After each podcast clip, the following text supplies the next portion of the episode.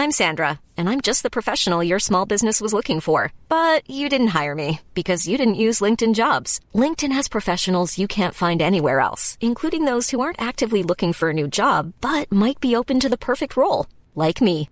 In a given month, over 70% of LinkedIn users don't visit other leading job sites. So if you're not looking on LinkedIn, you'll miss out on great candidates like Sandra. Start hiring professionals like a professional. Post your free job on linkedin.com/spoken today. Não passará esta geração. Evangelho de Lucas. Comentário de Mari Persona.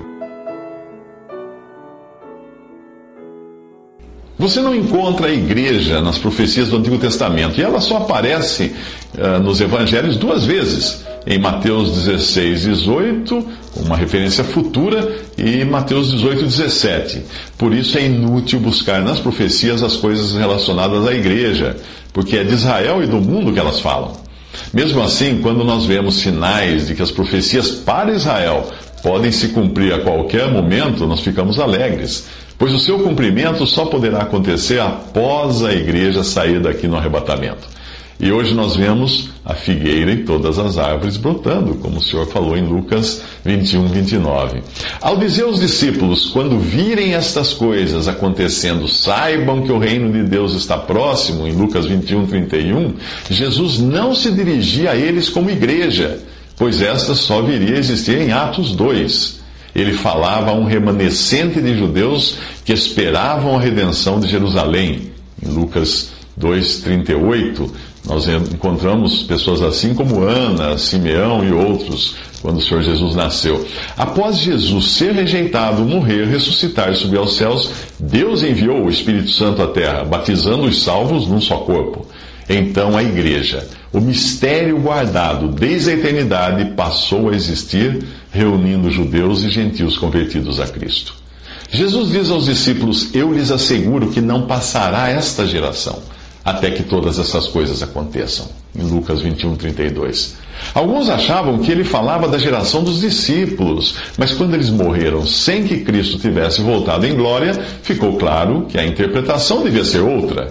Ele poderia estar se referindo à geração que visse a figueira e todas as árvores brotando, ou seja, a geração atual.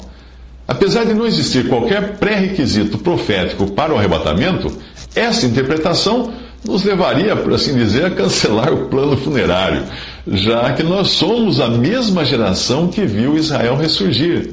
A terceira possibilidade é que Jesus estaria falando de uma geração no sentido moral, de judeus que, à semelhança daqueles discípulos, estarão no futuro aguardando o reino de, de o reino de, de Cristo na terra.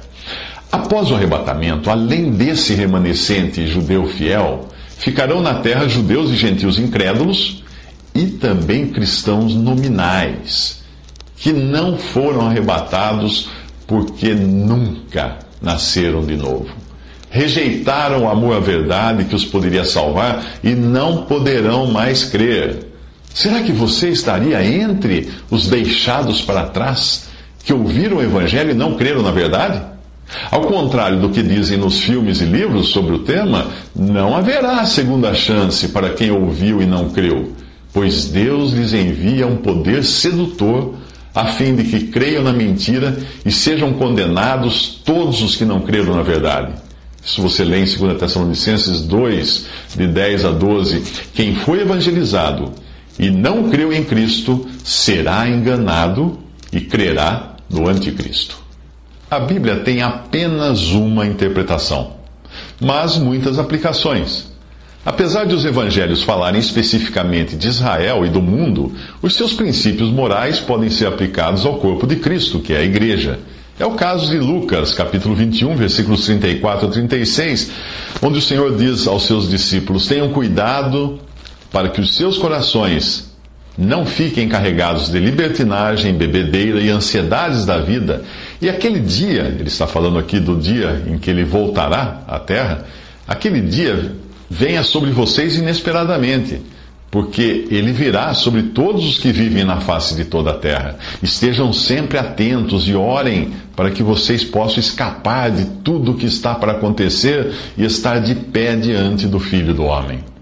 Aqui os discípulos representam os judeus que passarão pela grande tribulação, eh, que é mencionada em Mateus 24, 21, que terminará uns sete anos após a igreja ter sido arrebatada da terra para se encontrar com o Senhor nos ares. Ao cristão, porém, a promessa é: Eu o guardarei da hora da provação que está para vir sobre todo o mundo, para pôr à prova os que habitam na terra. Venho em breve, diz o Senhor em Apocalipse 3:10.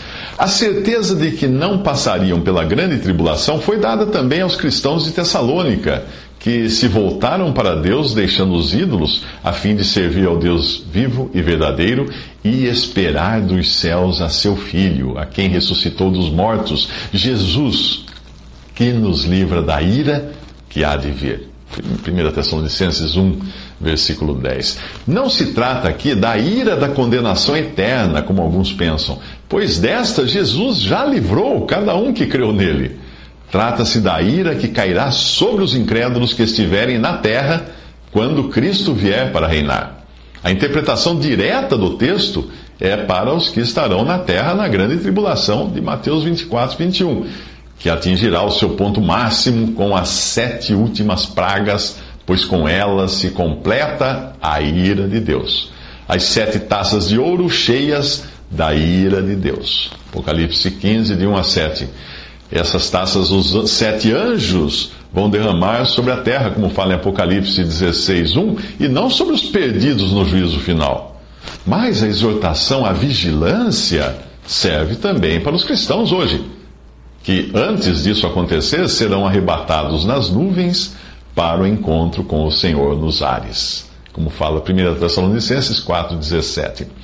Após o arrebatamento da igreja, essa expectativa de grande tribulação afligirá a todos os que vivem na face de toda a terra, como fala Lucas 21, 35. Dentre eles estarão gentios, judeus e a falsa igreja, ou grande prostituta de Apocalipse 17, eh, mas esta não é a expectativa dos verdadeiros crentes hoje, que não estão nas trevas, para que esse dia os surpreenda como ladrão como fala em 1 Tessalonicenses 5,2. Estes, os crentes em Cristo, não esperam por um ladrão que venha privá-los de seus tesouros na terra, onde a traça e a ferrugem tudo consomem, e onde os ladrões minam e roubam, como o Senhor mencionou em Mateus 6,19. Estes esperam pelo amado de suas almas. Pergunte a um grupo de cristãos qual é a expectativa de cada um e você terá diferentes respostas. Uns esperam que o Evangelho seja pregado em todo o mundo para criar uma nova era de paz e prosperidade. Na profecia, você realmente encontra uma terra transformada com Cristo reinando por mil anos. Porém, essa expectativa é para Israel, não é para a igreja. Afinal, como poderia a esposa do cordeiro, de Apocalipse 21, 9, viver na terra sabendo que a nossa cidadania está nos céus, como fala Filipenses 3,20? Nós reinaremos sobre a terra, diz em Apocalipse 5,10. Sobre a terra e seus habitantes, judeus e gentios, e não na terra. Outros estão esperando por guerras, fomes, catástrofes globais, pela chegada do Anticristo e finalmente pela vinda de Cristo em glória para julgar. Porém, essa expectativa é para os cristãos nominais que serão deixados para trás, não que, não, que nunca creram realmente, serão deixados para trás após o arrebatamento da igreja, pois rejeitaram o amor à verdade que os poderia salvar, como fala 2 Tessalonicenses 2,10. Essa expectativa serve também para um remanescente de judeus fiéis que sofrerá com a grande tribulação. Nesse tempo, da grande tribulação, os verdadeiros salvos já não estarão no mundo. Pois o Senhor prometeu que sua igreja seria guardada da hora da provação que está para vir sobre todo o mundo, como ele fala em Apocalipse 23, 10. Os viciados em teorias conspiratórias vivem nessa expectativa de catástrofes sem perceber que ocupar-se com o anticristo com guerras e com organizações secretas. Não é ocupar-se com Cristo. Alguns ainda acrescentam a toda essa desgraça a ideia de que o crente será julgado no final e vivem em total insegurança e pavor. Não creram na afirmação de Jesus de que o crente já tem a vida eterna e não será condenado, mas já passou da morte para a vida, como fala em João 5,24. Enquanto alguns esperam pela morte, pelo anticristo, pelo juízo final, qual a expectativa que Deus dá aos cristãos, aos que realmente creem em Cristo? Esperar dos céus a seu filho, a quem ressuscitou dentre os mortos. 1 Tessalonicenses 1,10. Como será isso? Os mortos em Cristo ressuscitarão primeiro. Depois disso, os que estivermos vivos seremos arrebatados juntamente com eles. Onde? Nas nuvens. Para o encontro com o Senhor nos ares, não na terra. Isso fala em 1 Tessalonicenses 4,16. Quando se dará isso? Num momento, num abrir e fechar de olhos, ao som da última trombeta, pois a trombeta soará, os mortos ressuscitarão incorruptíveis e nós seremos transformados. 1 Coríntios 15, 52. Não se deixe enganar esperando pela volta de Cristo para alguma época distante, remota. Para o cristão, entre o momento presente e o encontro com Cristo, nos ares, não há nada que ainda precise acontecer. Ou, ou melhor, há sim, um piscar de olhos. Lucas não segue uma ordem cronológica. Os outros evangelhos mostram Satanás entrando em Judas durante a refeição da Páscoa e antes da ceia do Senhor. Em João 13, 27, Jesus diz que o traidor seria aquele a quem eu der este pedaço de pão molhado no prato. Então, molhando o pedaço de pão, deu a Judas Iscariotes, filho de Simão. Então, logo Judas comeu o pão, Satanás entrou nele. O que você está para fazer, faça depressa, disse-lhe Jesus. Assim que comeu o pão, Judas saiu. Nesse evangelho, Judas, Satanás e os líderes religiosos aparecem reunidos numa mesma trama. Aproximava-se a festa dos pães sem fermento chamada Páscoa, e os chefes dos sacerdotes e os mestres da lei estavam procurando um meio de matar Jesus, mas tinham medo do povo. Então Satanás entrou em Judas, chamado Iscariotes, um dos doze, e Judas dirigiu-se aos chefes dos sacerdotes e aos oficiais da guarda no templo e tratou com eles como lhes poderia entregar Jesus. A proposta muitos alegrou e lhe prometeram dinheiro.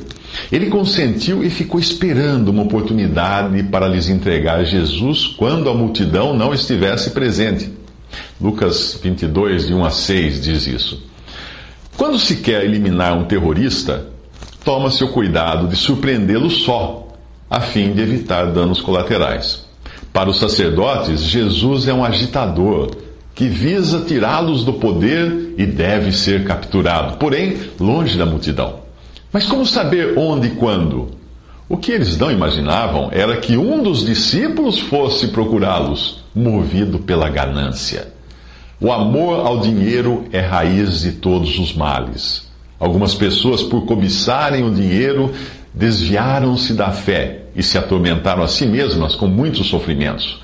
Os que querem ficar ricos caem em tentação, em armadilhas e em muitos desejos descontrolados e nocivos que levam os homens a mergulharem na ruína e na destruição. Isso está em 1 Timóteo 6, de 9 a 10. Pense nisso. Na próxima vez que você invejar algum milionário, muitos dizem que o dinheiro é a raiz de todos os males, mas não é o que diz a passagem. Não é pecado ser rico. Pecado é querer ser rico.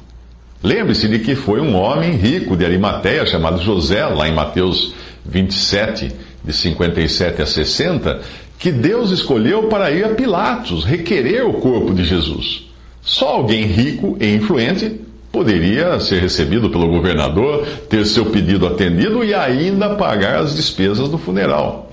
Outro rico, Nicodemos, levou cerca de 34 quilos de uma mistura de mirra e aloés. Isso está em João 19, 39. Para preparar o corpo de Jesus. Se o Senhor lhe der mais do que o necessário, isto é um sinal de que você deve usar sua riqueza para Ele.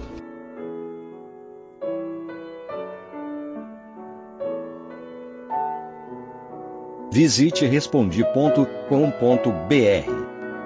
Visite também 3minutos.net.